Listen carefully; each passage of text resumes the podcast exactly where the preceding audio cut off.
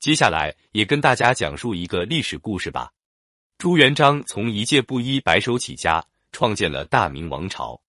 他又识饱尝生活的苦难，十分了解老百姓的心情，明白他们的痛苦和对贪官污吏的仇恨，于是采取了很多极端的反腐败手段，实现了一段官场清明的政治。然而，到了明朝末年，皇帝大多昏庸无能，掌权的阁臣和太监多奢豪贪婪之人，国家越来越沉浮，百姓越来越困苦，加之天灾不断，很多地方变得民不聊生。而官府的税收却越来越重，权贵们的生活也越来越奢豪。很多农民没有田耕，而官僚宗藩的田却多得种不过来。百姓家中连储备的粗粮都没有，而官员的钱窖中却堆满金银。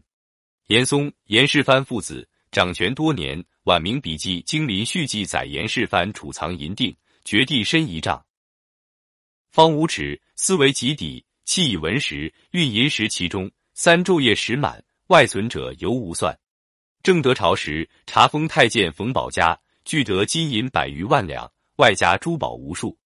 据赵翼的《聂二世札记》，正德朝时，大太监刘瑾被及没家产，超出大玉带八十束，黄金二百五十万两，银五千万余两，他珍宝无算。太监钱宁被即没时，超出黄金十余万两，白金三千箱，玉带二千五百束。权臣江彬及没时，超出黄金七十柜，白金二千三百柜。太监大臣如此，那些宗室藩王就更加奢华了。明神宗时，一次就赏给自己的儿子福王朱常陶两万顷的土地，而且都是山东、湖广的良田。朱常训就藩时，带着无数金银财宝，陪同的队伍前后达一百多里。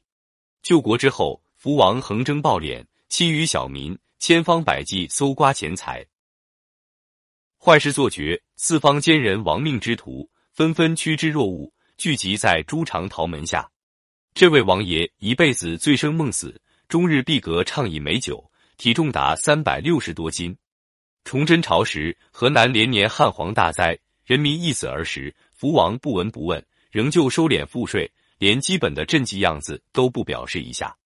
四方征兵队伍行过洛阳。士兵纷纷怒言：“洛阳富于皇宫，神宗好天下之财以肥福王，却让我们空肚子去打仗，命死贼手，何其不公！”当时退养在家的明朝南京兵部尚书吕维奇多次入王府劝福王，即使只为自己打算，也应该开府库，拿出些钱财援饷济民。但福王视财如命，根本不听。据说后来李自成率军攻陷洛阳，福王被农民军逮捕。李自成当众斥责他说：“汝为亲王，富甲天下，当如此饥荒，不肯发分毫躺藏赈济百姓，汝奴才也。”于是让手下人把福王绑上，剥光洗净，又从后园弄出几头鹿宰了，与福王同在一口巨锅里共煮，在洛阳西关周公庙举行宴会，与部下同时，名曰福禄宴。李自成手下搬运福王府中金银财宝以及粮食。数千人人拉车载，数日不绝。朱元璋打天下之时，善待百姓，天下人都跟随他。而到了明末，统治者只知道骄奢无度，最后导致大明王朝在轰轰烈烈的农民起义中轰然倒塌。这些统治者也终于自食恶果，引火烧身。所以，任何统治者都应时刻牢记：民不可欺。